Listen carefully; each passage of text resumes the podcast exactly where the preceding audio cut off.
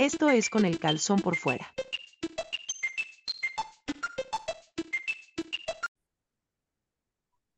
Esta noche en Con el Calzón por Fuera recibimos la presencia de invitados especiales directamente desde toda la República Mexicana. Esto es Con el Calzón por Fuera, edición de final de año.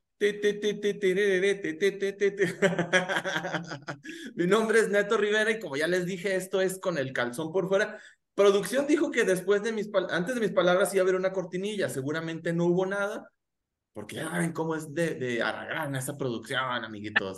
Pero ustedes, aquí el despilfarre está en la producción del Claudio Cuevas con sus lucecitas y con y aparte mandamos maquillistas especiales hasta la ciudad de Querétaro, Querétaro, para que nos consintieran a nuestra favoritísima Anilina Geek. Hello, gracias por invitarme al último capítulo. Me del año. Importante. Del año, del año. Del año, del año, del año. Así es. Y también desde la Gran Tenochtitlán recibimos con un fuerte aplauso. Así, pero. a, a nuestro amlosajón favorito, Raxel. Amo el término, amo el término, este, y también amo que me hayan invitado para un especial de fin de año, este, pues acá contento de coincidir con Neto, con Claudio, con Meli, con Franco, pues ya saben, un, un gustazo siempre es que, que lo inviten a uno, a un hijo de su chilanga madre a venir al programa. y desde la perla de Occidente, Guadalajara, la hermosa tierra de hombres valientes donde se dan unos a otros, Franco Magno. ¿Qué tal, Neto? Muy buenas noches. Oigan, cuando me dijeron que eran invitados especiales, me sorprendí porque me pude colar en esta fiesta. Indudablemente, programa especial al mil por ciento con toque de temblorina de sembrina. Entonces, esto está imperdible. Queremos sus likes. bueno, y ya conocen todos al Claudio Cuevas. Ahí está. El último, ahí, ese que está ahí. Dicen en inglés, at, eh, ¿cómo? At last, for not least. ¿Cómo? Sí, at for last, not least. But not least. But not least. Sí, pero. Bueno, ahí es. está, chicas. De El último, pero no menos importante. Eso es lo que quise Exacto. decir, pero mi mente pocha no me lo permitió. pocha y que se le olvidó el idioma. Estoy pa'l perro, chao. Pa'l perro. Oigan, bueno, la dinámica de este programa nos la va a contar el Claudio Cuevas. Yo ya tengo listo el cronómetro. Ay, Jesús. Pues sí, este, vamos a hablar de cada, cada uno de nosotros de eh, los dos cómics que más les gustaron que hayas leído en el 2023. ¿verdad? No tienen que haber sido publicados en el 2023, simplemente que los leímos, porque digo, ya hay tanta cosa que se publica que es, este, que siempre se nos quedan cosas del pasado que, que estamos leyendo apenas, ¿no? Entonces, por eso es lo que leímos en el 2023 eh, cosas clásicas, cosi- cosas nuevas, de todo hay aquí en este, en este mundo de con el calzón por fuera. Y pues vamos a, cada quien va a estar hablando un ratito de, de, de este cómic que le haya gustado. Y pues bueno, nosotros, si alguien más también lo leyó, pues puede dar también sus opiniones, ¿no? Claro que Este, sí. Bueno, entonces, este, no sé qué, que yo creo que empezamos con Neto, ¿no? No sé ustedes qué opinan. Claro que sí. Avienten el ruedo. Primero, dice, yo dije primero las damas y yo como todo un princeso que soy, estoy dispuesto a asumir las consecuencias. ¿Con cuál quieres empezar, Neto?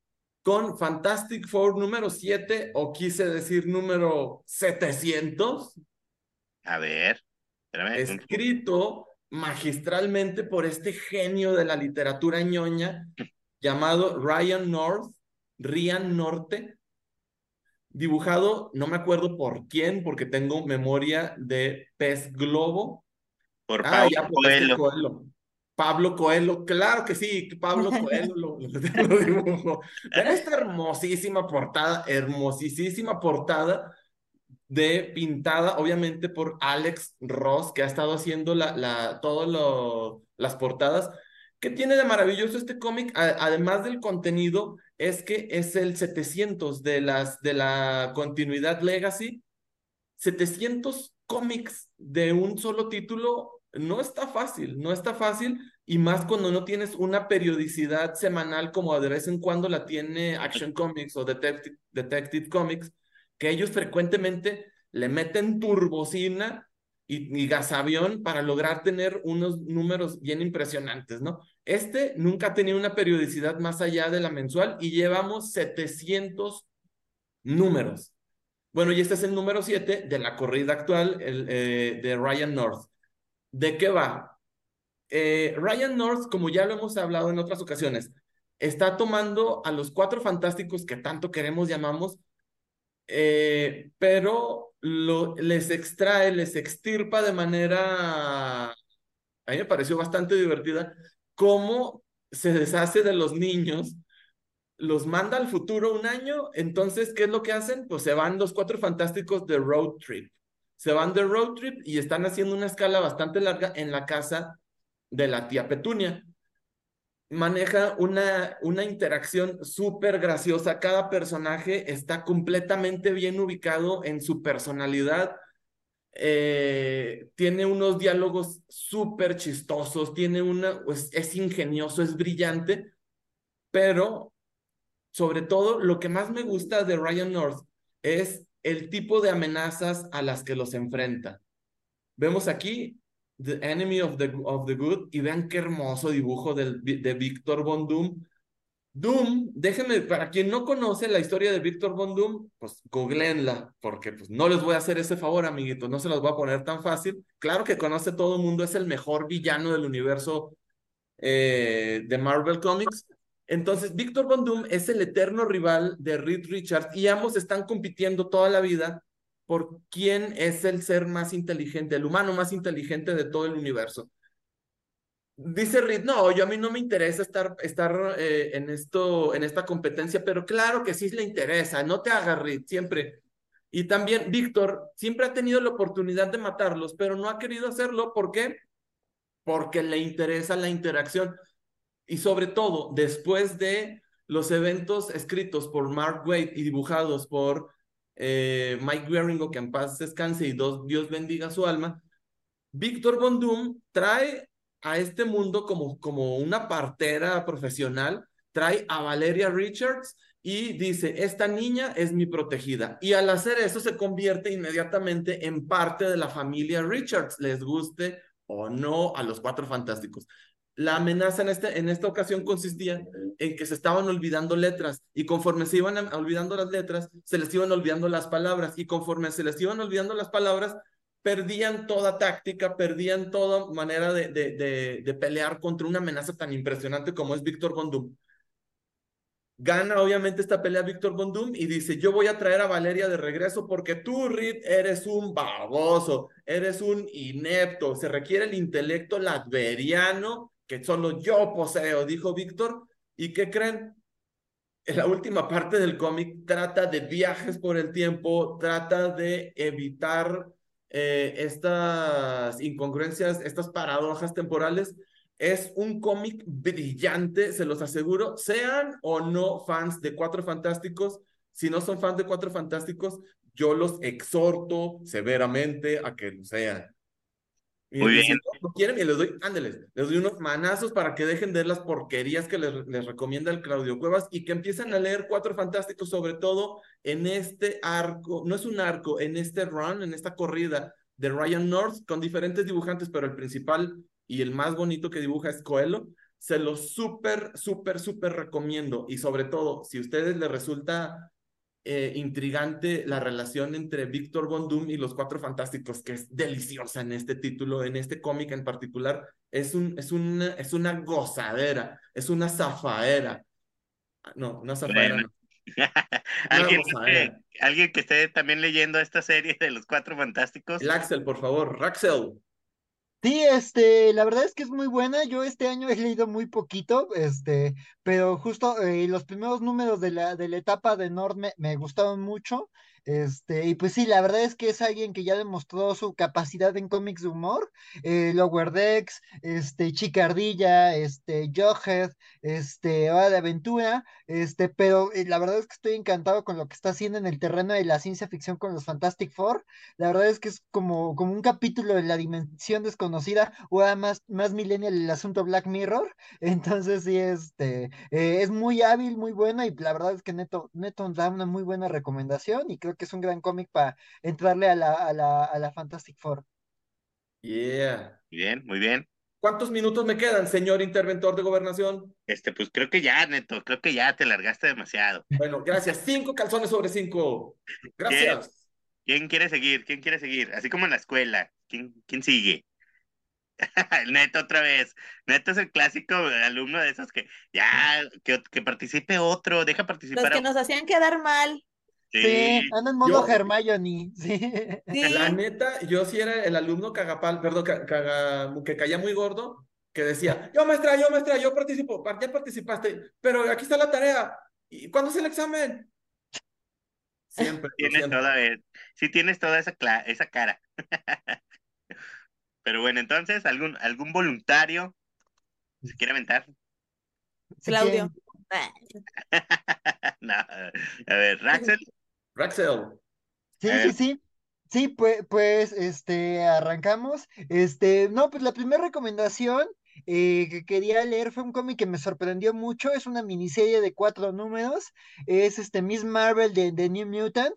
Este, recordemos que pues este año, este, ahí en la oficina editorial de Marvel, este, de Spider-Man decidieron desvivir a Kamala, a la carnala Khan, no te tocaba carnala, este, y pues no le tocaba, y pues lo, y, y así que eh, su, su- fue declarada muerta en los cómics de Spider-Man y, su, y fue llevada a una, una mejor este, subsello editorial, este, donde su condición mejoraba viva con los mutantes, entonces pues mataron un montón de mutantes, pero revivieron a la carnala Khan, este, y pues era un cómic que me, eh, yo la verdad lo había anunciado y me causó muchas dudas.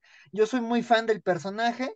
Este, lo leí desde, desde la primera etapa de, de, de Willow Wilson, este, de Adriana Alfona, este, con edición de Sana Marnat. Es un personaje que me gusta mucho, pero ya me había bajado un poquito de, de, de él. Este, leí los cómics de, de, de Spider-Man, este, pero pues tampoco me pareció la mejor ejecución su desvivimiento. Y pues tenía, y tenía mis dudas de, de, de, de qué iba a pasar con que la hayan revivido, pero ah, digamos con esta intriga de que es inhumana, pero también mutante, que bueno, no es la primera vez que pasa, porque por ahí está también la hija de Quicksilver, este, pero, pero y además con la, con la, con el detalle de que esta serie la coescribe Iman Belani, la actriz que interpreta a, a Kamala en el universo Marvel, y la verdad es que, o sea, Ujú. yo creo Sí, lo, lo que escribe Imán Belani, este, este, Ah. Arzada y Belani son los escritores, y la verdad es que se nota que la chavita, o sea, ah, digo, uno nunca sabe hasta qué punto este, ella, ella coescribió, ya hay varios ejemplos de, de cómics que están coescritos este, por celebridades, como Mother of Madness con Emilia Clarke, y esta Marguerite Bennett, y este Alex Scott y Keanu Reeves haciendo Berserk, Berserker creo que se llama, este, pero pues aquí lo anunciaron como que con una participación muy fuerte de Imán Belani, y la verdad es que es una serie muy disfrutable. Sí se nota que, que las dos personas que le escriben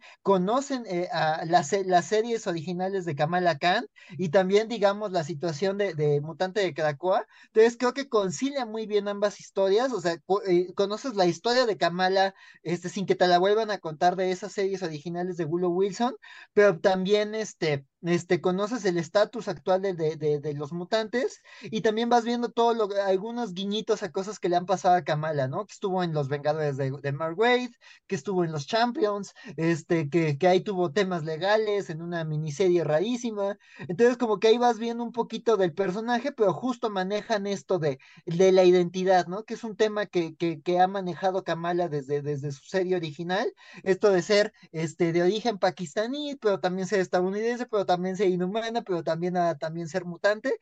Entonces, la verdad es que maneja unos temas muy interesantes, es un cómic muy fluido, tiene unos chistes muy orgánicos, por ahí hay algunos chistecitos sobre, sobre la relación de Kamala con su amigo Bruno, y pues aquí también vemos eh, un cambio de estatus. Parece que lo articulan muy bien con cosas que están pasando en las series de Iron Man y de, y de, y de X-Men de, de Dugan que yo no estoy leyendo, este, pero no, no necesité detenerme mucho, salvo una notita editorial que te expliquen cosas. Entonces, la verdad es que me parece un cómic muy bien logrado. Yo estoy sorprendido de que, de que este experimento haya salido muy bien.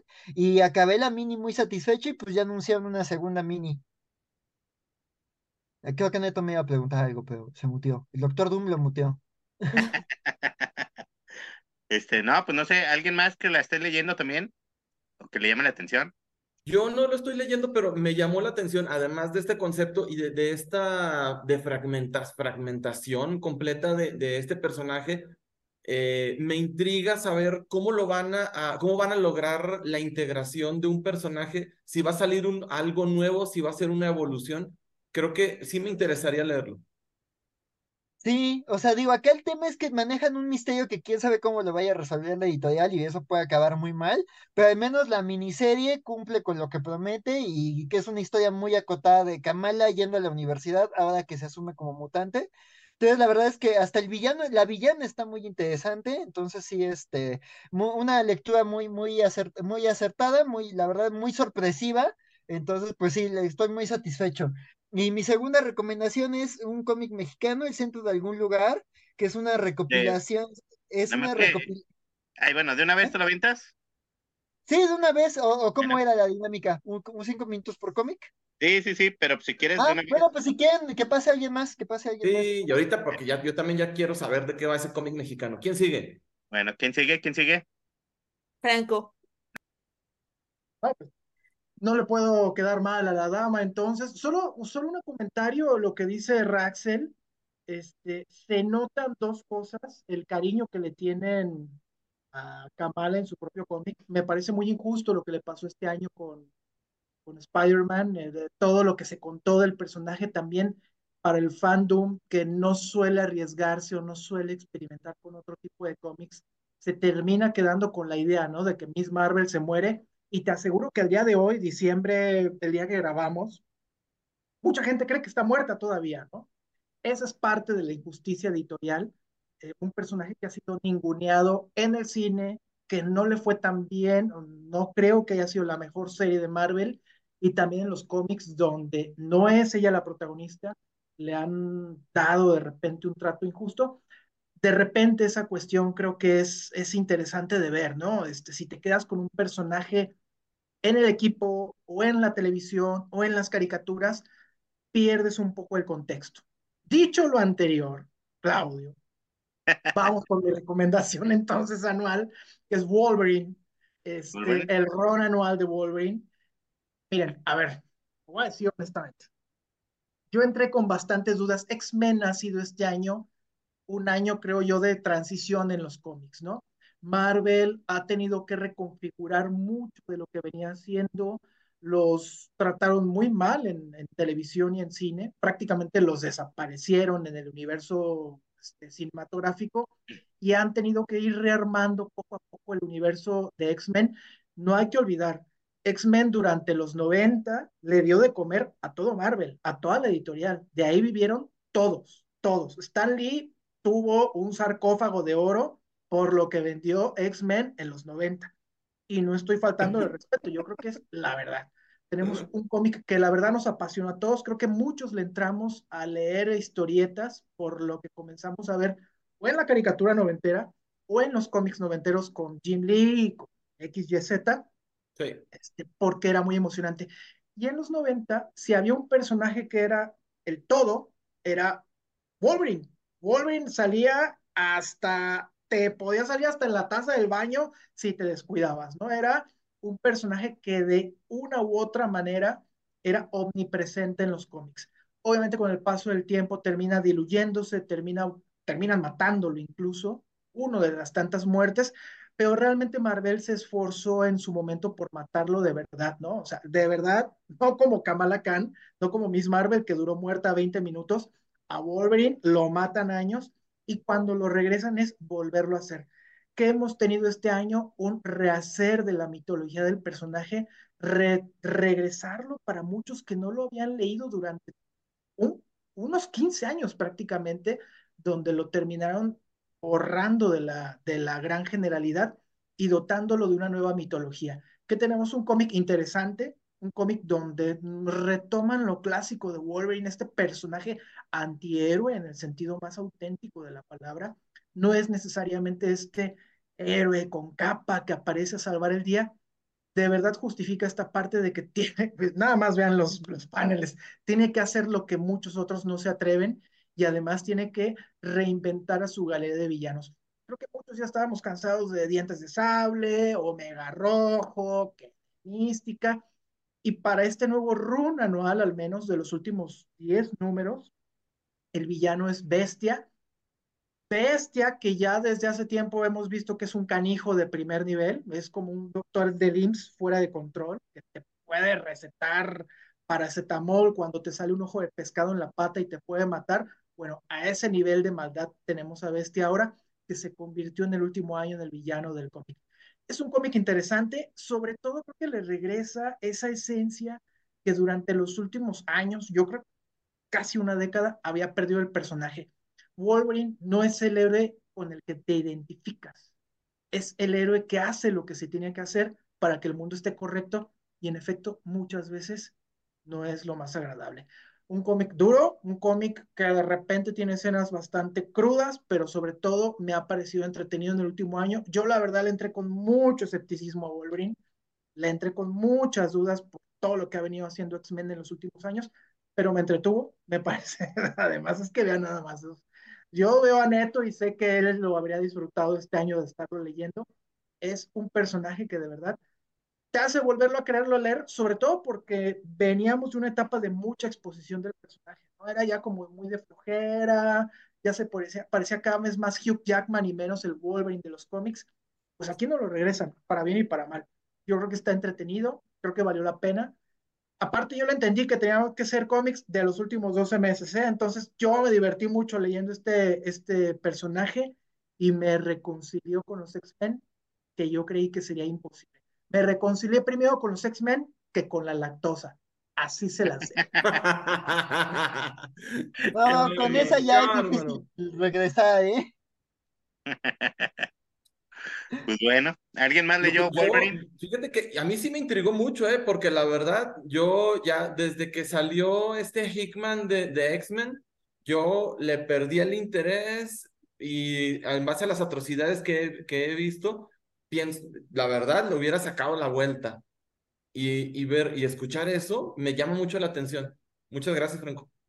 Te invito, sí, la, la, verdad es que también me la vendiste muy bien. Este, a mí me sorprende que de lo, las personas que entraron originalmente al relanzamiento de Jonathan Hickman, Ben Percy es el único que sobrevive. Este, Hickman ya se fue, ya se fue, este, o sea, un montón de gente que entró en el relanzamiento mutante ya no está. Y pues Ben Percy ahí sigue con X-Force y con, con, con, Wolverine. A mí no me estaba gustando ni X-Force ni Wolverine. O sea, la verdad, sobre todo X-Force me desgastó muchísimo. O sea, es la serie que siento que no se comió en la naranja y como que toda la trama de, de, de, estuvo ahí como bien insípida, toda la trama del hermano de, de Colosos. Este, pero, pero creo que Wolverine coincido contigo, se introdujo elementos nuevos. O sea, digo, no es el villano de este año, pero uno de los villanos que introdujo Percy es este un mutante que es, tiene piel adamantium y que es como súper sexy y que tiene ahí una relación muy rara con Wolverine. Entonces sí, este, este, Solem creo que se llama. Este, entonces creo que sí, Percy ha introducido elementos interesantes y pues sí, ya ahí este, el tema con Beast pues sí está triste, ¿no? De que un personaje que muchos queríamos por la serie animada y, y o por los cómics de los Avengers y aquí ya lo volvieron ya pues el director de la CIA, o sea, así de, así de malvado, ¿no? Entonces sí, sí, pues está interesante y pues sí le quiero, me quiero poner al corriente con Wolverine, ahí, ahí con la recomendación de Franco Magno. Claro. Bueno. Entonces, este, pues ahora, ni modo, Meli, te toca a ti. Yeah. Te estabas escondiendo así, como, no, a mí no, a mí no me hablen, pero no. bueno, este. Primero vamos a hablar de El Rey de los Sueños. Ah, ok, muy bien, a ver. Oh. Que de hecho, bueno, ya sé que vamos a hablar en la segunda vuelta sobre el segundo cómic, pero se me hizo muy curioso que también tiene que ver, tocan mucho esto del, de los sueños y también de la, del mundo de la vigilia. Entonces, bueno, este, también voy a hacer una, una acotación a Wolverine, pero ese personaje me encanta y es algo que también hay que ponerle el, el highlight, es de que sí, él hace lo que muchos no se atreven a hacer, ¿no? Y que por eso lo, le dicen, ¿sabes qué? Por ejemplo, en X Factor, ¿no? Aquí hacemos lo que los X-Men no pueden hacer, ¿no? Entonces, excelente. Lo quiero mucho. bueno, Ah, es Sandman. Es el volumen 1 o libro 1. Este, no me voy a, no voy a poder hablarles de todos los números que contiene este volumen, eh, pero quiero resaltar varios puntos y sobre todo hablar de 88. Y a mí algo que se me hace muy curioso es que eh, fue lanzado bajo, bajo el sello de Vértigo, que es ahora lo que conocemos como DC Black Label, que es para lectores maduros o que tienen otro tipo de lecturas, ¿no? O sea, como más terror, más fantasía, más, más todo esto. Y en ese entonces, en el 87, eh, estaba al mando esta Karen Berger, mujer, ¿no? Y lo curioso es que creo que ya, ya lo habíamos tocado aquí en, en varios, en otros episodios, es que eh, um, justo este tipo de lectores, de hecho, lo compraban más las mujeres. Y justamente Sandman también fue de, fue de esos títulos. Eh, le habían pedido a Neil Gaiman, que es el escritor, que, que escribiera algo, ¿no? Porque él eh, hacía como títulos más, y se puede decir, pues sí, que tenían una, una duración muy corta, ¿no? O sea, no era algo que saliera cada mes. Y le dijeron, ¿sabes qué? O sea, Karen se acercó a él y le dijo, ¿qué te parece si haces un run tú, ¿no?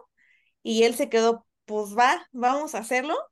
Eh, nunca lo he hecho, a ver cómo nos va. Y entonces él toma a este personaje, eh, pero no es el Sandman que conocemos, no es a, no es a, a este, que es el que tiene el yelmo, no es este Morfeo, sino que es, que es alguien más, pero le da, por ejemplo, ahorita lo tenemos en pantalla, eh, le da un ajuste de tuerca 180 grados, ¿no? Y lo que me encanta, hace unos, unas semanas me preguntaban, oye, ¿quién es tu superhéroe masculino favorito? Y me quedé así de no ma. mm, Y me quedé y dije, no manches, o sea, me gusta Spider-Man, me gusta Daredevil, pero no es algo como lo que siento, por ejemplo, por personajes femeninos, que ya hemos platicado aquí, por ejemplo, Phoenix ah, o Jean Grey. Este, y dije, no, ya sé quién, es Morfeo. O sea, Morfeo me encanta por estas dos cosas, que esto con, con lo que me identifiqué muchísimo. Y justamente Neil Gaiman lo describe así.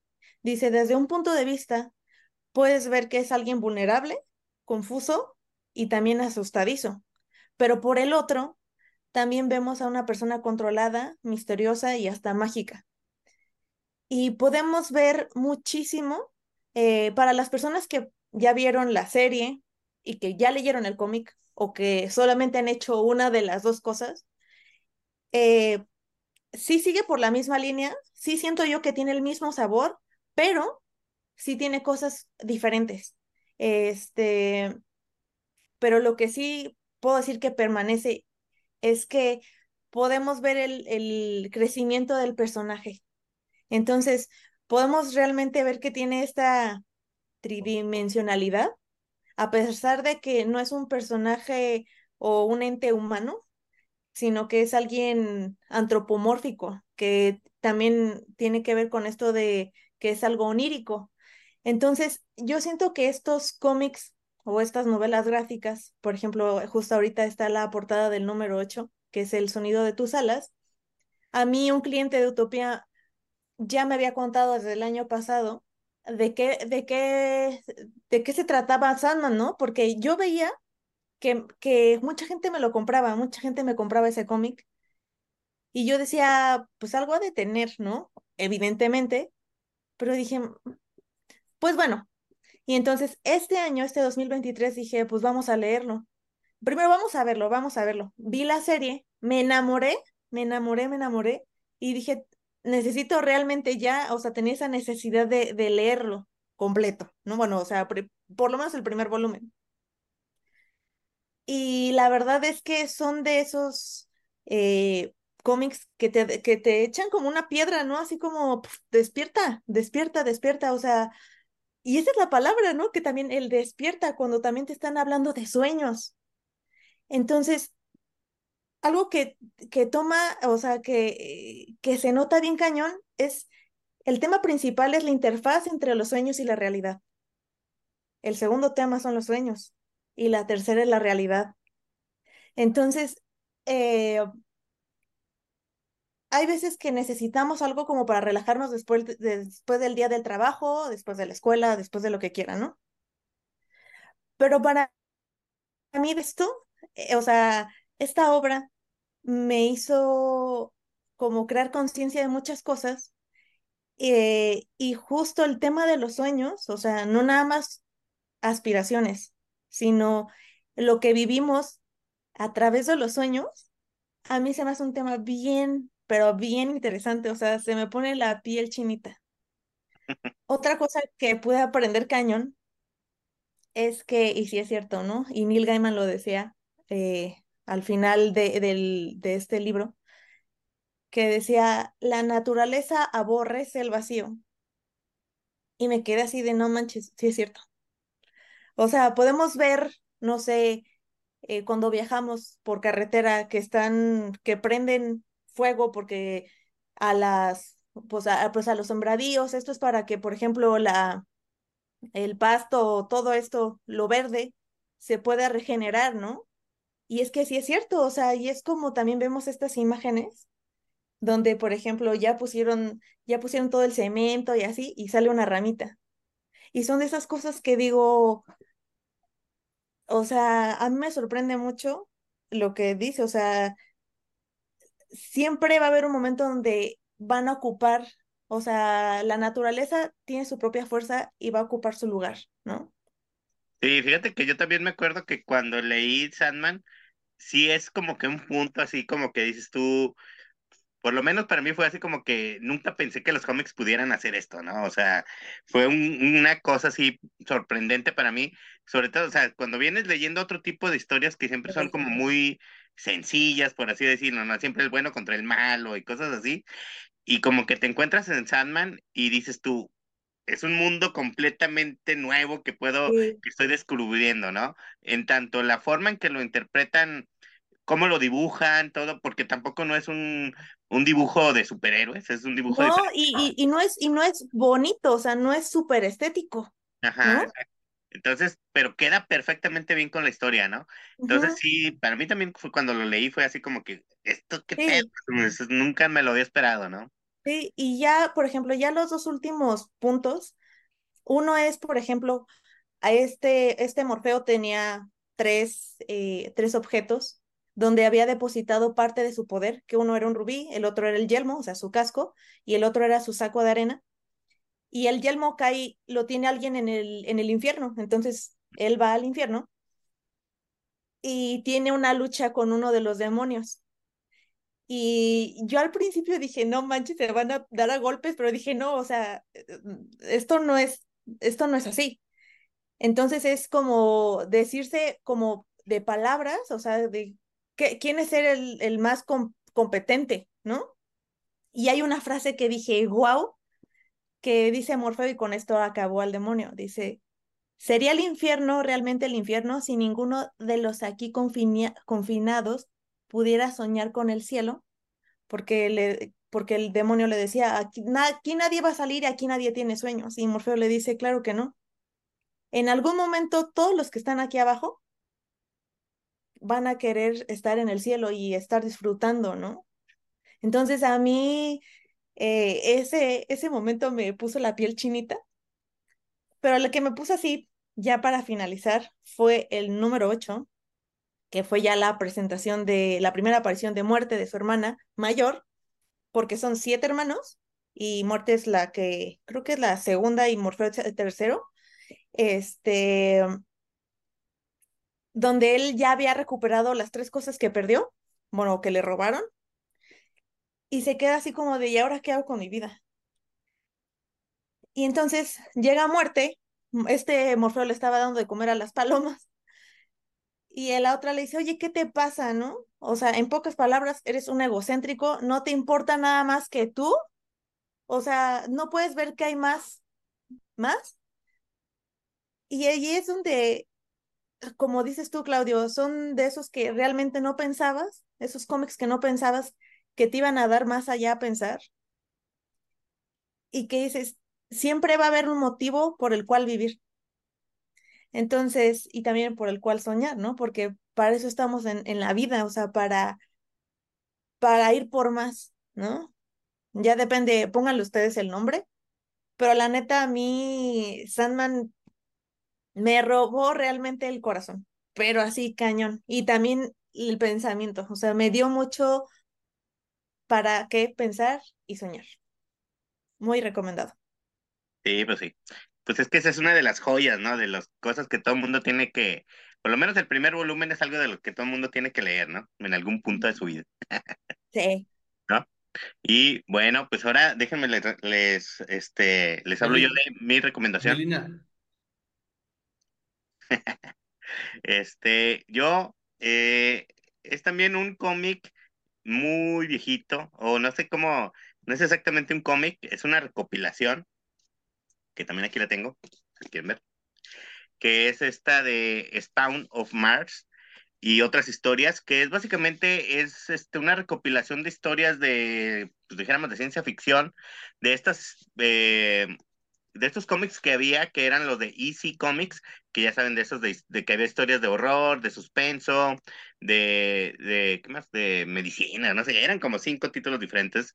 Y este, esta es una recopilación que tiene como curiosidad, pues, que son historias dibujadas por Wallace Good o Wally Good, como se le conocía en ese entonces, y que eran historias de ciencia ficción eh, que salían en, en, en cada cómic, son historias cortitas de seis, ocho páginas cada una. Eh, que es como, creo que son, es en los 50, por si no me recuerdo, 50, 60, y este, por lo mismo eran historias muy sencillas, muy de esa época, de esa ciencia ficción de esa época, en donde el clásico de que el hombre apenas estaba, iba a ir a la luna, ¿no? Entonces era así de que, ¿qué vamos a encontrarnos en la luna? Y, y qué vamos a encontrarnos en Marte? Y qué, qué va a pasar cuando lleguemos a otra galaxia, ¿no?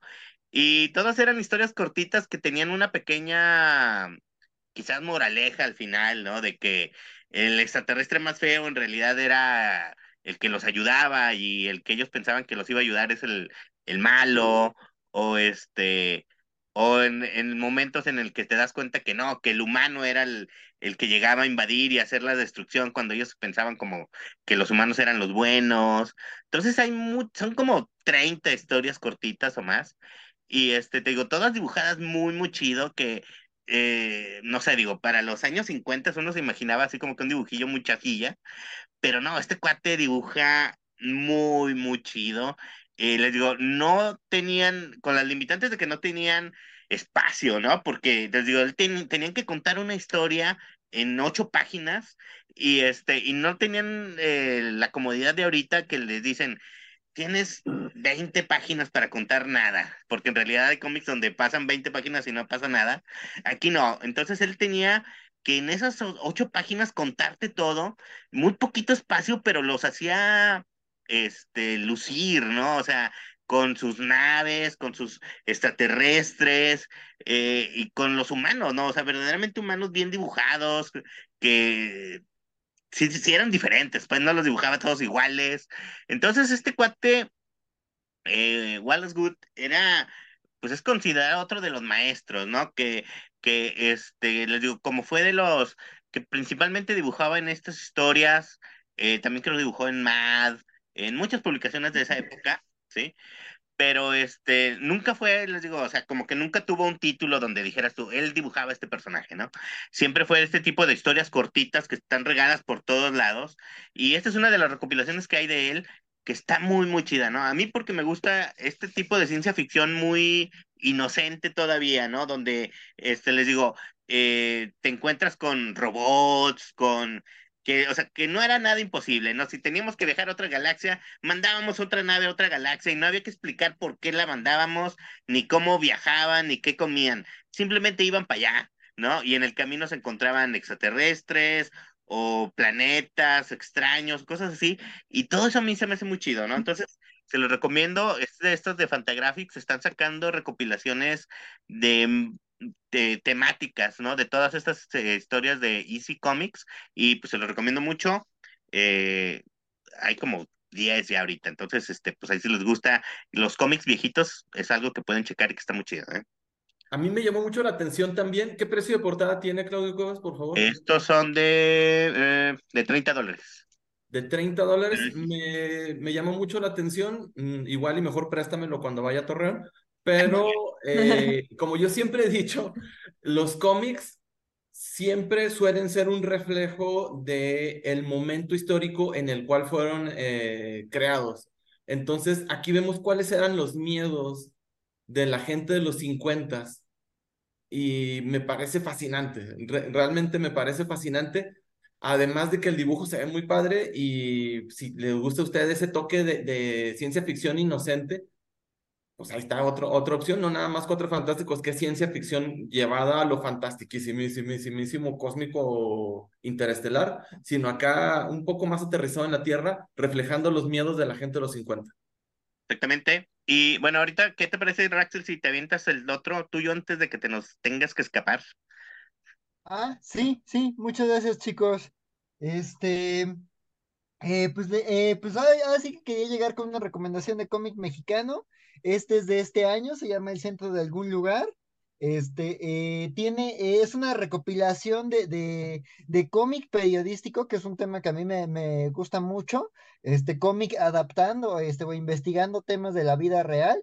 Este, y estos son cómics hechos por Idalia Candelas y por Augusto Mora, que son dos artistas ahí muy activos en la escena independiente, sobre todo del centro de México, pero pues luego van a otros estados. A Augusto le acaban de dar un premio en, en la FICOMICS de la Universidad de Puebla, de la Benemérita, este, y pues Idalia también está muy activa, ¿no? Entonces, este, los dos colaboran, este, eh, uno para Chamuco y otro, y otro para Aristegui Noticias, este, entonces, pues esta recopilación son comiquitos que, que han hecho para, para este, esos dos medios, ¿no? Este, este, hay, hay una selección de varios temas, todos son temas relativamente, este, eh, vigentes, aunque digo, ah, por ejemplo, Augusto tiene algunos cómics sobre la Revolución Mexicana, pero eh, también van sobre, sobre el legado de ese momento histórico en la vida actual de México, sobre todo como hay ciertas polémicas que hubo hace unos años con, con Zapata, pero hablan del caso Yotzinapa, hablan de la violencia contra la mujer, hablan del COVID y de algunas informaciones importantes, sobre todo cuando estalló esa coyuntura, de la legalización de la marihuana en el continente americano, este de qué más, este, ah, bueno, de, de los dos desde su trinchera hablan desde del caso de, de Genaro García Luna, también hablan de, del desalojo de la gente, eh, del desalojo de, de, gente en los eh, inmuebles de la Ciudad de México, que es un problema que solo ha crecido y que las autoridades siguen, siguen sin negar que existe. Entonces sí, la verdad es que hay una variedad de temas, digo, no, no es el cómic como más agradable para leer, porque digo, son temas de las noticias, son temas de problemáticas sociales este, fuertes, pero, pero la verdad es que está muy, muy interesante. Además de que los dos tienen un estilo que aunque es muy sencillo, la verdad es que como que prueban cosas distintas en cada cómic.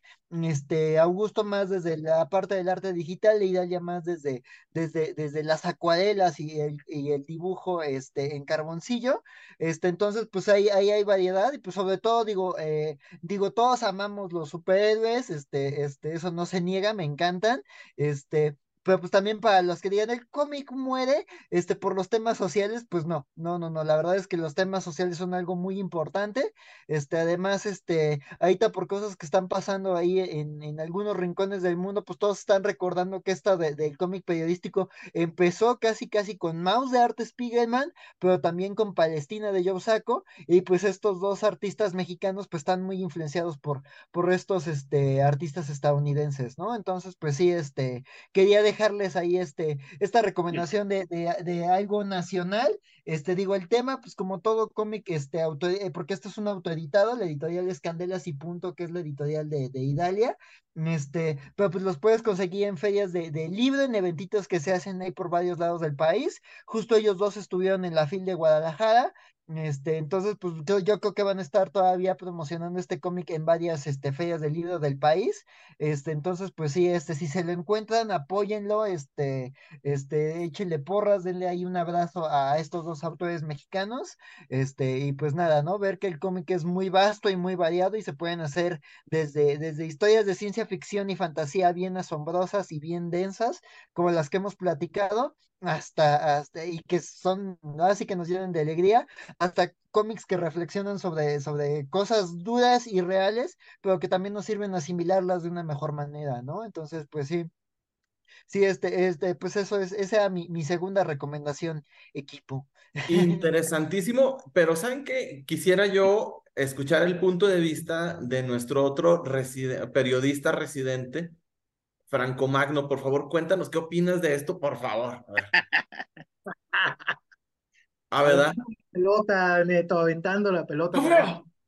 lo que dice Raxel sí es cierto. Este, el cómic mexicano ha tenido una larga historia de reflejar una realidad mucho más aterrizada, como lo mencionaba Neto anteriormente. El cómic es reflejo del tiempo en el que vivimos, ¿no?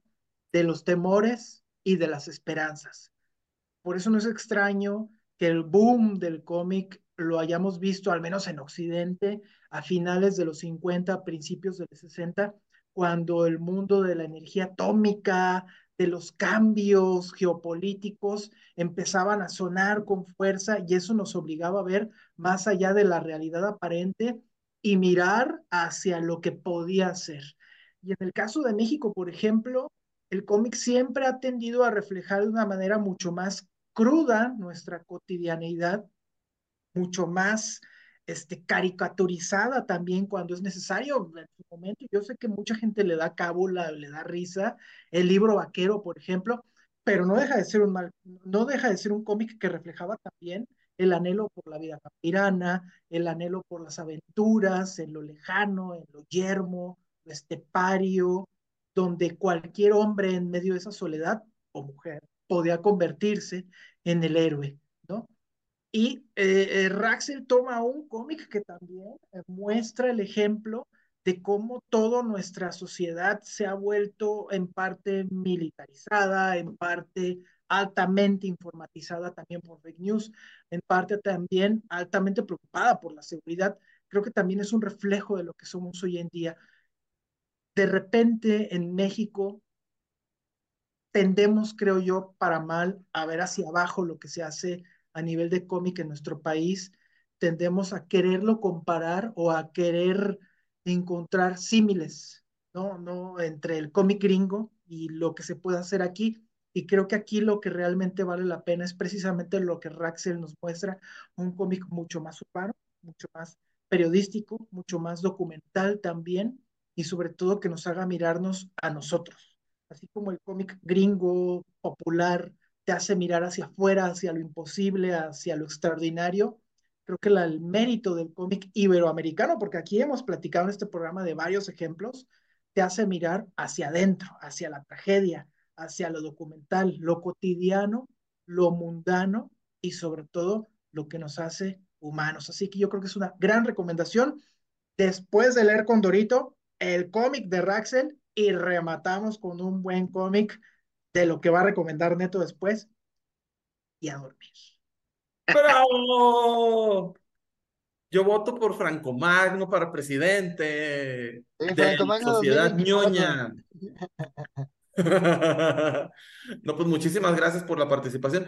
Raxelito, creo que tienes que salir del estudio. Ah, sí, pero pues muchas gracias chicos, para mí es un gusto haber compartido con ustedes, ahí termino de escuchar las recomendaciones ya cuando salga el videíto, y pues feliz Navidad, felices fiestas y les deseo un 2024 de cosas, muchas cosas positivas, pero también muchos buenos comiquitos para que nos reunamos a finales del 24 a recomendar mucha cosa chingüengüenchona y chingona. Hecho. Eso. Felices fiestas, amigo. Nos vemos. Felices fiestas. Uh. Bueno, y así es como solo quedamos cuatro fantásticos. Muy bien. Ya, ya, ya, ya Machín le Johnny, Machín sus tres sillas como niño de fiesta, el niño chiquito, ya para que se duerma. Sí, ya, ya, ya le dimos, ya, que tenga su lechita y a dormir. Oiga, no, pues yo, yo Machín Reed Richards. Bueno, Oiga, bueno, y el siguiente cómic que yo les voy a recomendar, no me acuerdo cuál es porque, como les dije que tengo memoria de pez globo, no estaba mintiendo, pero ahorita que salga la imagen me voy a acordar. ¿Cómo no me voy a acordar de Friday Book 2 on a Cold Winter's Night? Qué cosa tan maravillosa, publicada, impresa, eh, de forma impresa por Image Comics. Y como ustedes ya lo recordarán, eh, se publica de manera cuando les da la gana, cuando les da el tiempo de dibujar y escribir en Panel Syndicate, que es, un, es una, una plataforma de distribución de cómics bastante atípica, porque usted descarga el cómic y usted elige cuánto pagar. Usted dice, este cómic vale 100 dólares y me sobra el varo, ya, ya, ya, ya, ya, les manda por, por, transferencia electrónica o por Western Union, se los manda a, a Marcos Martín, que vive en Barcelona. Eh, o, pero si usted dice, ¿sabe qué? Este cómic no vale nada, lo descarga de gratis y ellos dicen, pues ni modo, no todas se ganan. En veces la vida no es como uno quisiera, dicen Ed Brubaker, Marcos Martín y Muntza Vicente, que es la novia, esposa, amante, concubina de Marcos Martín, este dibujante fabuloso, que además de tener su estilo muy personal y muy propio, logra adaptarse a, muchos estilos diferentes de dibujo. Y en este caso nos muestra esta belleza que es Friday, es el volumen 2, es un, es un compilatorio. Ya habíamos hablado de este cómic, no voy a ahondar más porque pues ahí está el capítulo, eh, ahí luego les ponemos ahí en qué, en qué capítulo lo reseñamos. Yo tuve un nerdgasmo porque para mí el, el, volumen número uno fue un viaje a la nostalgia, un viaje a la niñez, a la inocencia. Y aquí, al final del volumen uno, es el viaje, termina el viaje con la pérdida de la inocencia. Y en este número, dije yo, ¿qué sigue? ¿Qué, en este volumen, ¿qué es lo que sigue? Resulta que involucran viajes por el tiempo, involucran una secta narcosatánica malvada, maléfica, con respeto a, nuestros queridos narcosatánicos, no vengan y me maten, por favor. Yo también los quiero. ¡Ánimo! Bueno, entonces, eh, fíjense, este, este eh, aquí va y feliz, va a encontrarse con el papá de su amigo muerto. Estos colores y este vacío alrededor de ellos, la casa vacía ahora y el vacío alrededor en el panel final, hablan de una, o sea, esta composición artística, este hombre es un genio, es un genio, en serio, Browse Soft Folder también, producción, renuncio, porque me acaban de cortar la inspiración, no se crean, eh, yo sinceramente les turbo recomiendo, si no lo han descargado, descárguenlo, si no lo han comprado, cómprenlo, a mí el volumen 1 yo lo compré, el volumen 2 me lo regalaron para el Día del Padre, y qué feliz me han hecho. Me, me declaro fan irreprensible de este, esta dupla, de, este, de esta tercia de genios, tan, porque la colorista también es brutal, brutal. O sea, maneja este espectro de colores para manifestar las emociones de los personajes a cuadro y te traslada, te lo transmite qué dolor, qué dolor tan, tan duro debe ser perder a tu mejor amigo del cual estuviste enamorada y, y de repente te lo matan y, y, tener que ver la cara del papá y, y, decirle no pude salvar a su hijo, te lo, te lo hace sentir. Yo sentí la, la, me sentía congojado y con el corazón contrito, miren, me hacía así el corazón. Pero es un dolor que disfruté mucho porque luego meten los viajes por el tiempo, la persecución, la investigación de detectives. Me tronó la tacha. Recomendadísimo. ¿A cuál más, morros? Bueno. Este sí, como dice Neto, ahí le vamos a poner el link al programa donde lo reseñamos. Precisamente eh, es uno donde está Franco Magno también.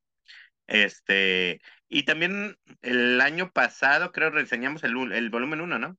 Yes, sir. Entonces, este, pues hay que pueden checar qué es lo que hemos opinado acerca de este, de este cómic, del volumen Por 1. cómic queremos ir obra maestra. Gracias, Claudio. Bueno. Entonces, ¿quién quiere seguir? ¿Franco o Meli?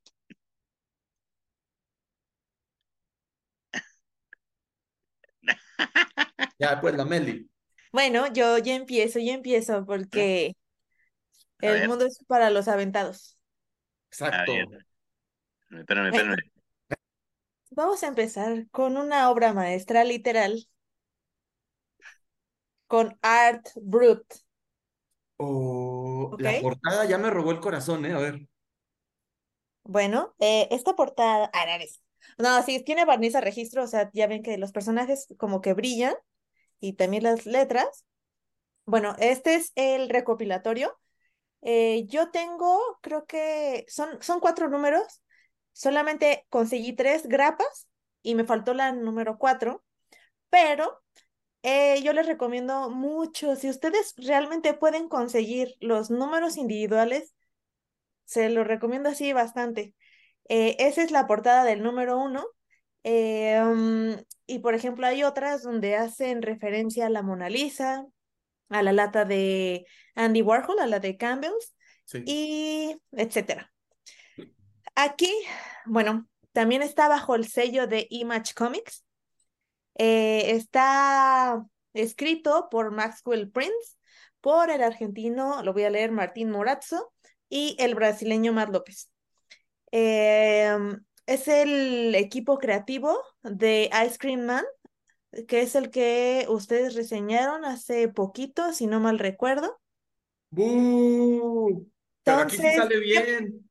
Eh, se salió muy bien, Neto, salió muy bien. Aquí No te voy a sí, está salir, no te voy a decir que salió perfecto, no voy a echar mentiras. Pero eh, me recomendaron este cómic y uno, yo soy apasionada del arte, entonces dije, a ver, vamos a ver.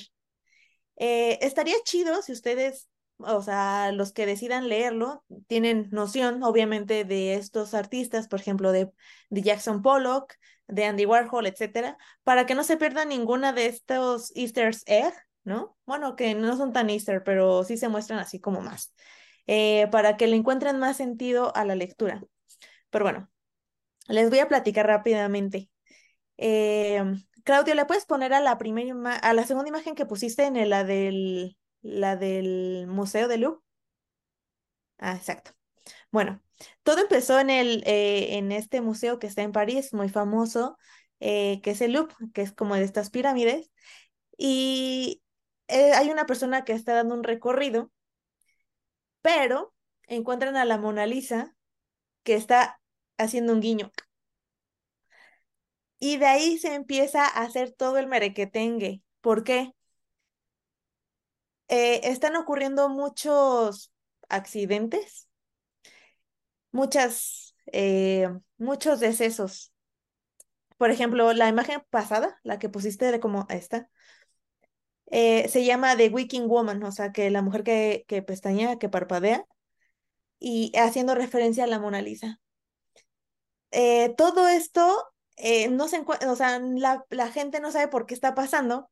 Y una gente que se llama, creo que se llama Margot, sí, Margot Breslin, eh, contacta a eh, Arthur, que es el que dicen Art Brut, que también hay una corriente artística. De hecho, es ella la que tiene como la gabardina verde grisácea. Y contacta justo a- al que está de colorcitos, al que está como así aventado, al que está pintando, que es lo que les decía hace ratito con Sandman, que también tiene que ver con sueños, porque lo llaman Mad Dream Painter, o sea, el loco pintor de sueños. Y lo padrísimo que se me hizo así como wow, es que, por ejemplo, él tiene la habilidad, uno, su maniquí, que es como este, este, se pueden meter a las pinturas.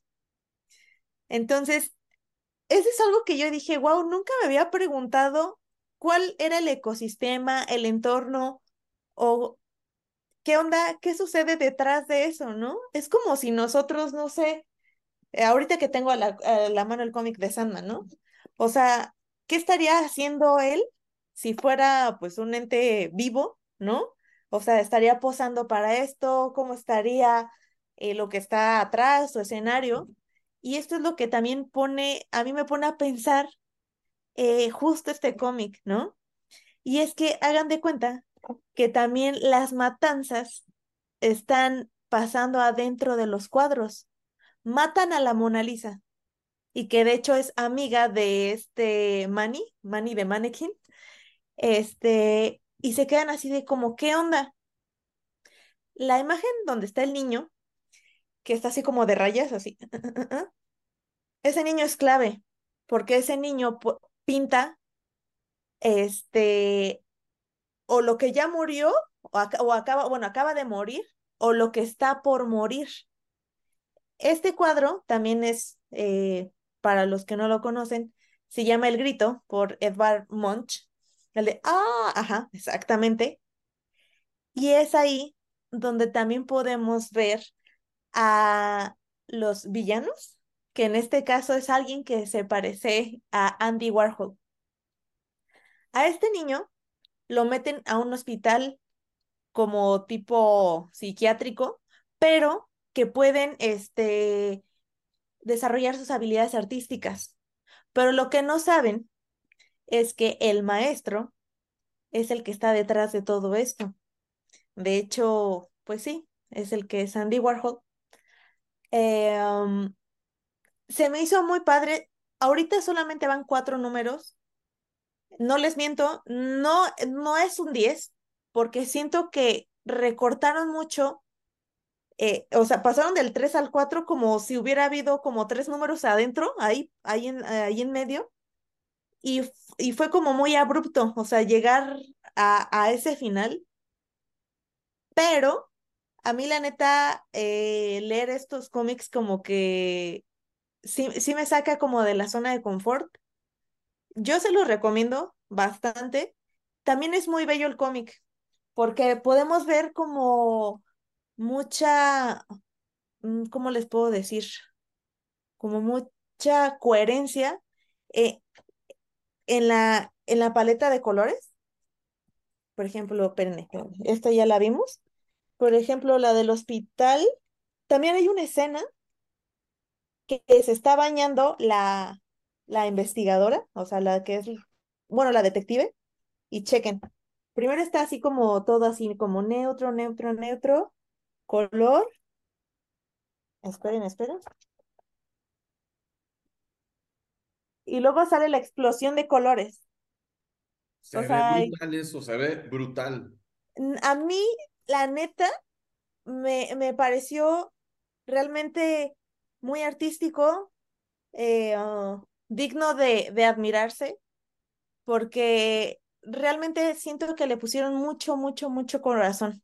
O sea, a los que son amantes del arte o se quieren acercar, creo que también, y si les gustan estas historias como fuera de lo común, yo se lo recomiendo bastante. O sea, está bien interesante y aparte tienen un plus. Y es que cada cómic tiene como una pequeña aventura de este Arthur y de este Manny, de Mannequin, donde, por ejemplo, le, eh, le roban la perla a, la, la, chica del cuadro de la, del, bueno, o sea, ¿cómo se llama la de la perla? ¿Se acuerdan? Eh, que tiene como con el, arete, con el arete de... Ajá. Ah. Sí, sí, sí, sí, sí. Bueno, ella. Y, haga, y, o sea, y así en cada obra se mete y algo pasa, ¿no? O sea, la verdad está bien interesante y es como el, eh, esa parte que no conocíamos de las obras y que obviamente Maxwell Prince se, pues ahora sí que se inventa, pero me parece muy interesante, muy recomendable. Y eso es todo, amigos. Perfecto. La verdad, no lo tenían ni en el radar, no sabía ni que existía. Un concepto bastante interesante. y sobre todo, al menos gráficamente me pareció, lo voy me atrevo a decirlo, impactante. Eh, no puedo creer que sea el mismo equipo creativo de la porquería que me hizo leer Franco Magno para el especial de Halloween. Qué cosa tan horrorosa y qué cosa tan bonita lo que acabas de, de mostrarnos, Tangerina. Bueno, espero que pues le den el chance, o sea, simplemente si no a buscar imágenes al principio, si es que al principio dicen, "Mm, no lo sé, no lo sé, Rick, pero la neta, a mí, o sea, ojalá que sí lo sigan porque yo sí lo seguiría comprando, o sea, son de esas que también dices, por la portada está genial, genialísimo. ¿Es una serie regular? ¿Es una miniserie? ¿Es una maxiserie? ¿Qué, ¿Cómo se promociona? Pues ahorita es una miniserie, solamente han sido cuatro números, de hecho terminaron, no sé si a principios del 2023 o a finales del 2022, pero se siente, o sea, tiene la vibra de que sí va a seguir, más no han dicho si lo seguirán o no. Yo espero que sí, la neta, porque la, eh, sí se siente algo muy diferente a lo habitual. Entonces, yo lo agradezco. Perfecto, perfectísimo. Muchas gracias, Meli. Y continuamos con Claudio Cuevas o Franco Magno. ¿Quién, quién cierra? Este, Franco, ¿no? O yo. Franco, Uh, Yo, bueno, pues. Franco se quiere esconder, no sé por qué. No quiere hablar. No, Pero no, bueno. no, aquí estoy, aquí estoy, Claudio. A ver, es más, piedra, papel o tijeras. En sus comentarios del video. No te creas. Lo jugamos ahorita, ¿eh? Lo jugamos ahorita. ¿Sí? ¿Listo? ¿Listo? A ver, pues. Una, dos, tres. tijeras, los dos. pero, pero cierren los ojos y nosotros les Cierren los ojos, sí, a ver, Ah, para ok, los ok, tramposos. ok. a ver, una, Claudio, ¿listo? Chin, en, en, en Torreón decimos chin champú. Chin champú. Papel, los dos. Pinten en la fregada. Ahora los yo- yo me lo sé de manera diferente. Cuevas, se va a Cierren los ojos. show. cierren los ojos. Piedra, papel o tijeras, menos cara de ballena. Allá, Ah, no por favor. Ya. Sigues, Claudio Cuevas, bye. Ay, bueno. Entonces digo yo, espérenme, déjenme cambiar aquí porque ya tenía. Tampa el perro, los chavos. Y los dos así. Papel, papel.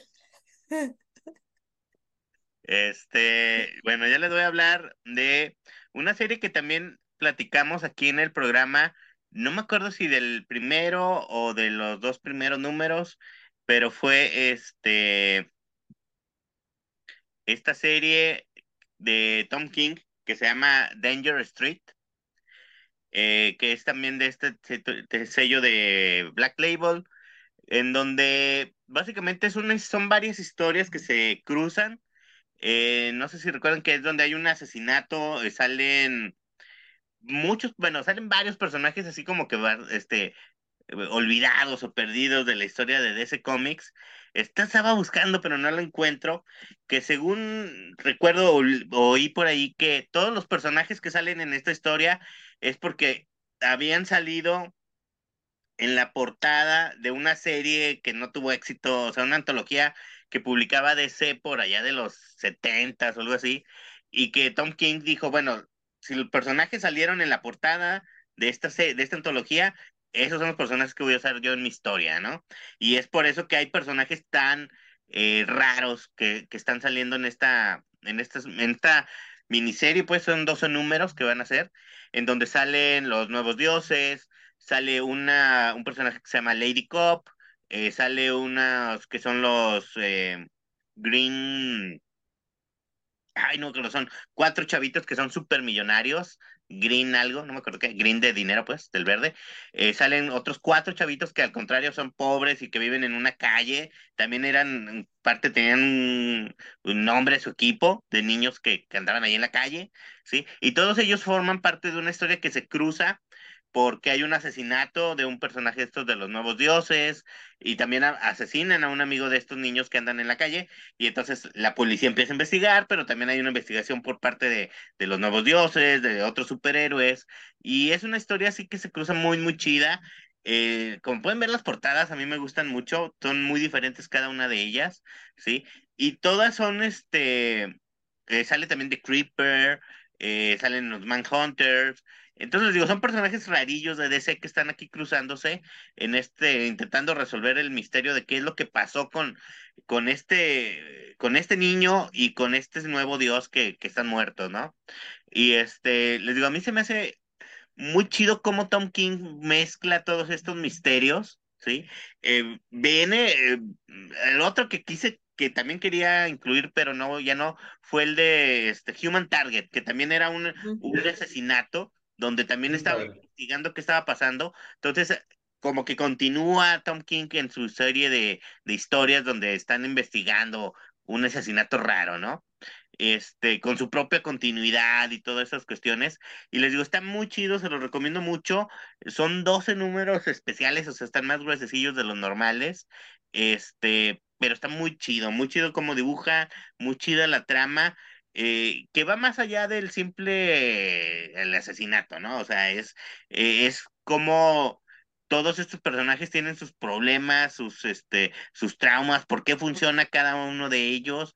Eh, tanto les digo, los chavitos estos millonarios, como los nuevos dioses, eh, parecieran mundos tan diferentes, pero Tom King logra mezclarlos perfectamente, en donde te das cuenta que, que a fin de cuentas hay una, una unión en cómo, por qué funcionan todos estos personajes, ¿no? Dentro de, del universo DC, ¿no? Y les digo, son en realidad personajes relativamente oscuros, que también le permiten a él funcionar muy bien en crear historias, ¿no? O sea, no hay reglas muy estrictas porque son personajes que muchas veces eh, se utilizaron muy poquito en los setentas a lo mejor y que ya no se han recuperado, ¿va? Entonces él les da nueva vida y, está muy chido. A mí me gusta mucho, eh, sobre todo investigar y darte cuenta de esos personajes que ni idea tenías que existían, pero que eh, él les da una historia muy padre, ¿no?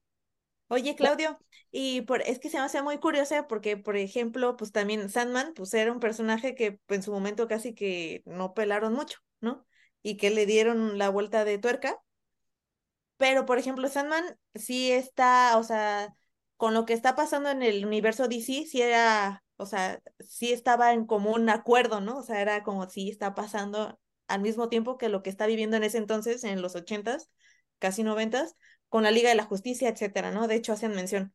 Por ejemplo, estos personajes de que tú mencionas también están como en el mismo universo. Pues no, es un universo aparte, porque como te digo, es, de estas series de Black Label, pero que es autocontenida. Y entonces, en realidad no tiene nada que ver con lo que esté pasando ahorita en el universo de DC, ¿no? O sea, eh, te digo, lo único es que, este, y, te digo, no sale, creo que no más, creo que no me acuerdo si sale a lo mejor un linterna verde por ahí perdido, pero no sale nadie importante, ¿no? O sea, o sea, no, digo, no sale Superman, no sale. Bueno, pero pues también está chido así porque, pues, este, no tienes que atenerte a nada, ¿no? O sea, eres como libre de hacer lo, que, sea. o sea, está, es atemporal porque no tiene nada que ver con lo que esté ligado, en lo que esté pasando en algún momento, pues, ¿no? Sí, claro. Y las portadas me parecieron, o sea, el arte está padrísimo, me encantó. O sea, cada portada está bien diferente, pero yo es como, de los coleccionaría todas, no sé ni de qué se trata, que sí me da ganas de leerlo, pero sí diría, no, más, están bien divertidas, unas muy divertidas, unas muy interesantes, así como muy serias, ¿no? Pero... Sí, sí, sí, está muy chida. Pues fíjate que a mí me sirvió porque habíamos reseñado el 1 y el 2 y a mí me parecieron aburridos, nefastos y ya quería que se acabara el cómic, de que ya maten a todos los personajes y vamos, cerremos el cómic y ya que se acabe esto. Pero viendo cómo se fueron entrelazando las, las, los personajes, las historias y que sí rescató estos personajes olvidadísimos como Susie la policía, eh, sí, sí me interesó y sobre todo, como dice Anilina, las portadas se ven bien chidas también. Qué bueno que lo continuaste. Entonces, bueno, ya, Franco Magno, ya no te puedes esconder, ya. Ni modo, ni modo. Ni hablar.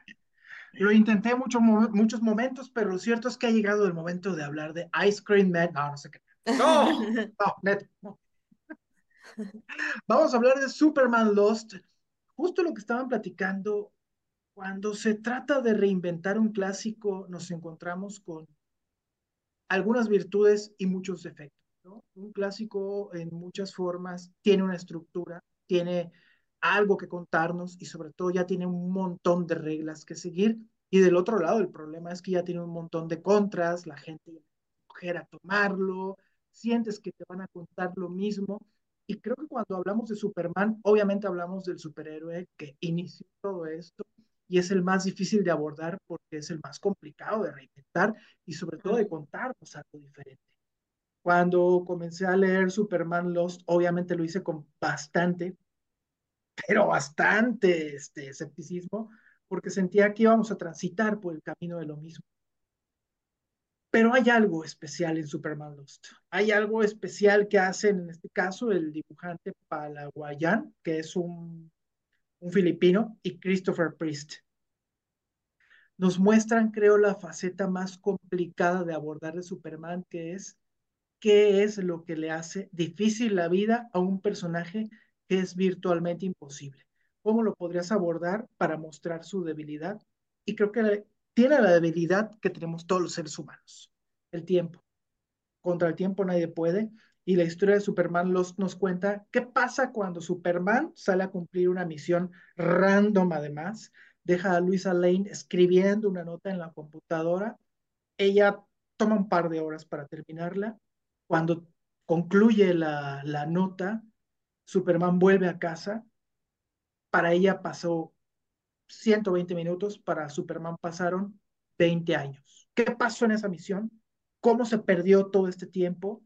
¿Qué manera tiene de ver un ser superpoderoso, ¿no? Haber perdido 20 años de su vida y en qué se los gastó, cómo cambió el mundo para él. Imagínate tú que te duermes y despiertas y pasaron 20 años. El mundo siguió, por más fuerte, por más poderoso que seas, el mundo entero cambió por completo y tú eres el mismo y no.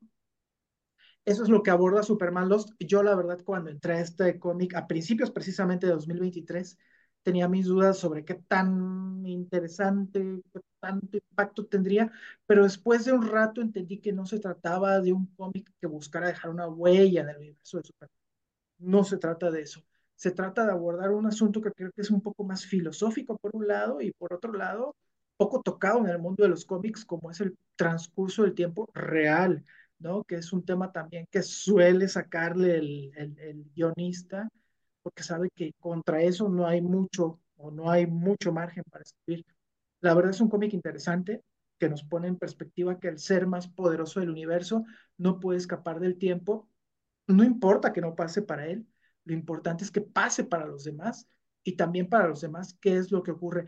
La trama en sí misma yo creo que es interesante, pero además Christopher Priest tiene el mérito de meter una segunda subtrama, ¿no? Que bueno, ya pasó un año desde que comenzó, así que les puedo decir al menos una cosa.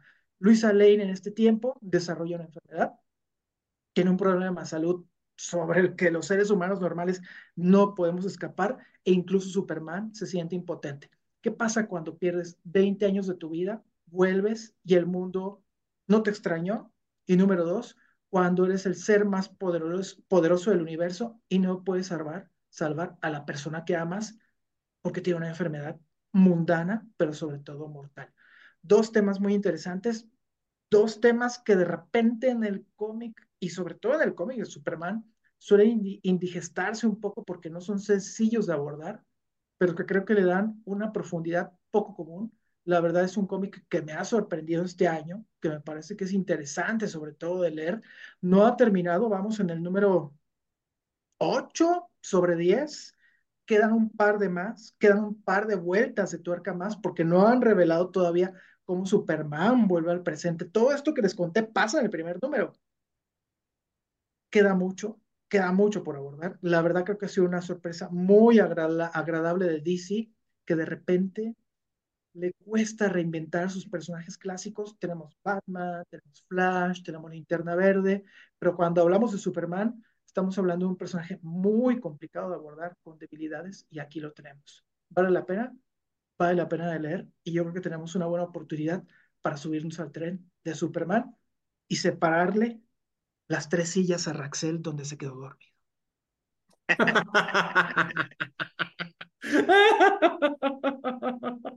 que vamos.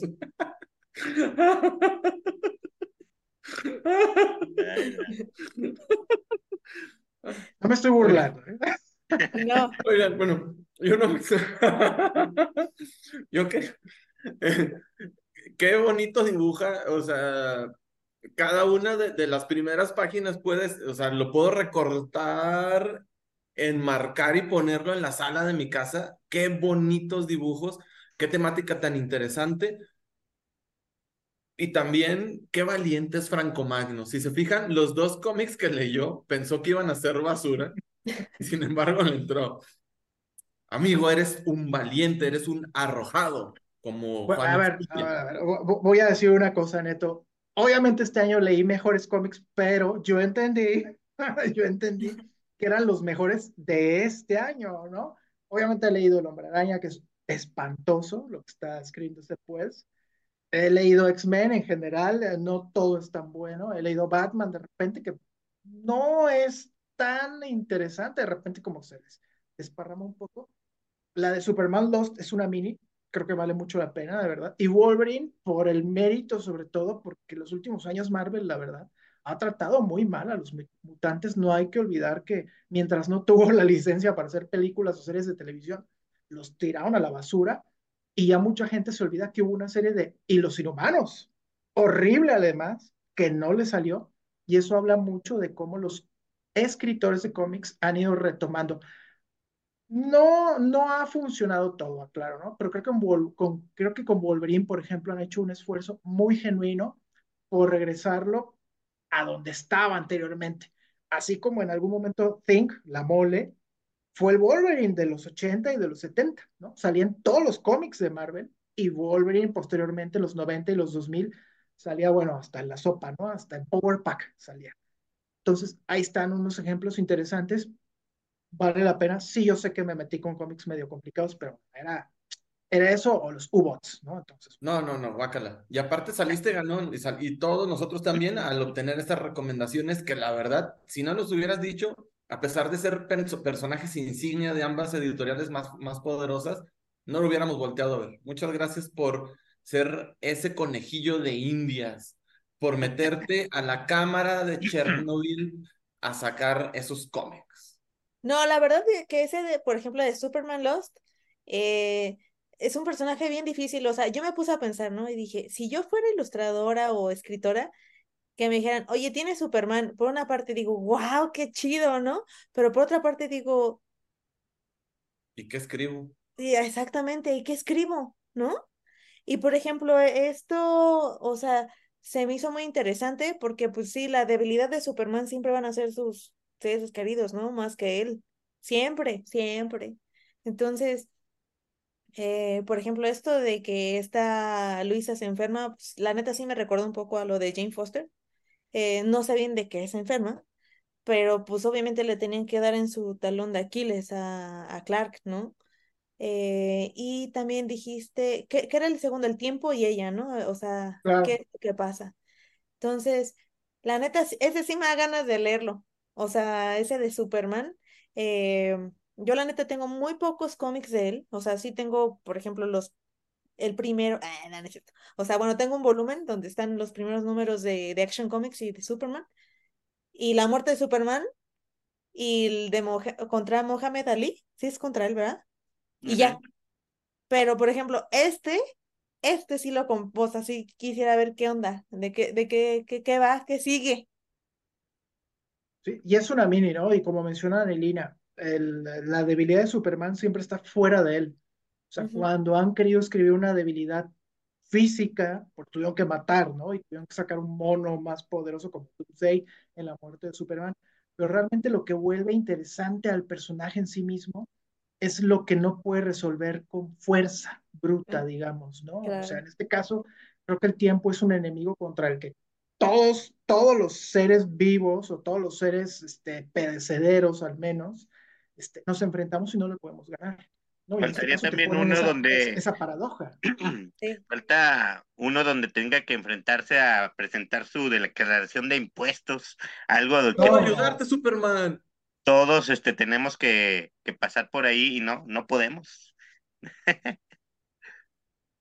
Claudio, me mataste, me mataste. Estoy buscando contador, por cierto. En comentarios, contador para Franco Mag. Contador. Ayúdame con el SAT.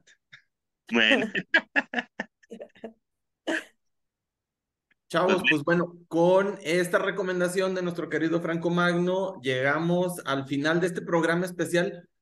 Las recomendaciones de todos y cada uno de los que participamos en, en este show me resultaron bastante enriquecedoras. Yo pensé que mis recomendaciones iban a ser las más chidas de todas y acerté. No, hombre. No, no, no. Todas fueron muy, muy, o sea, me abrieron los ojos, me, me- me hicieron ver cosas que había pensado que eran basura y resultaron buenas y cosas que, que definitivamente no tenían el radar. Muchas gracias a todos y cada uno de ustedes por participar a lo largo de este año 2023. Me refiero a mis invitados, a mi co-conductor, a, si quieres, cómo soy bien megalomaníaco y egocéntrico porque dije mí y son nuestros invitados y nuestros respectivos co-conductores. Bueno, y el Franco Magno que ya es, es- ya es nuestro invitado, se va. Pero muchísimas gracias también a todos ustedes, nuestros queridos espectadores, que han seguido recomendándonos, supongo, porque ya pasamos ahora sí, ya por fin los 200 seguidores y las reproducciones son 70 en promedio, lo cual significa que tenemos dos salones de escuela primaria federal llenos, escuchando nuestras babosadas. Sí, no, y aparte han crecido un chorro. Han crecido un chorro y qué buena onda que nos han invitado a formar parte de ello. Sí, también. han- Es que la verdad, estamos diciendo invitados especiales, pero pues, realmente son parte ya del equipo. Entonces, muy agradecido también con ustedes, chavos, por Ah, muchas aceptar participar con nosotros. Gracias por da- darnos el espacio también para poder platicar de, de lo que nos gusta, ¿no? De nuestros descubrimientos. Exacto. Y de lo que nos apasiona, los cómics. Y...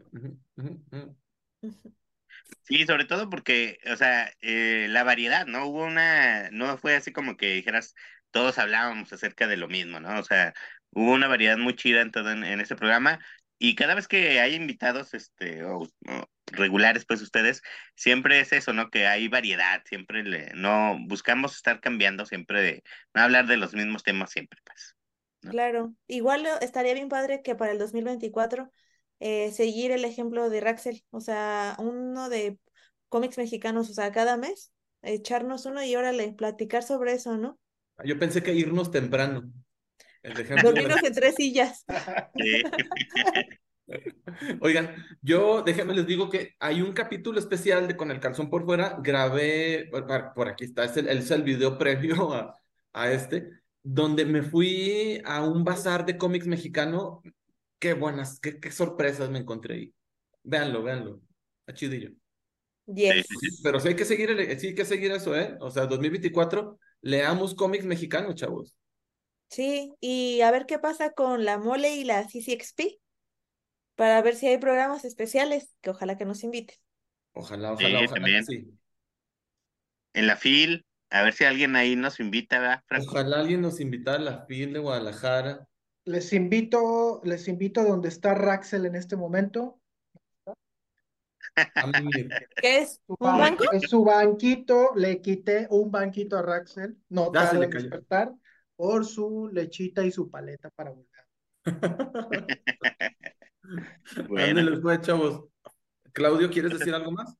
pues no, este, pues muchas gracias Franco, nuevamente y este, pues eh, este año estuvo muy chido, esperamos que el próximo también esté todavía mejor.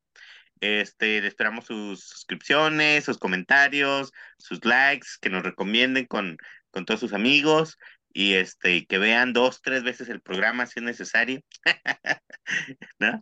Entonces, este, pues es todo. Y bueno, que ya nos despedimos o algo más. ¿No?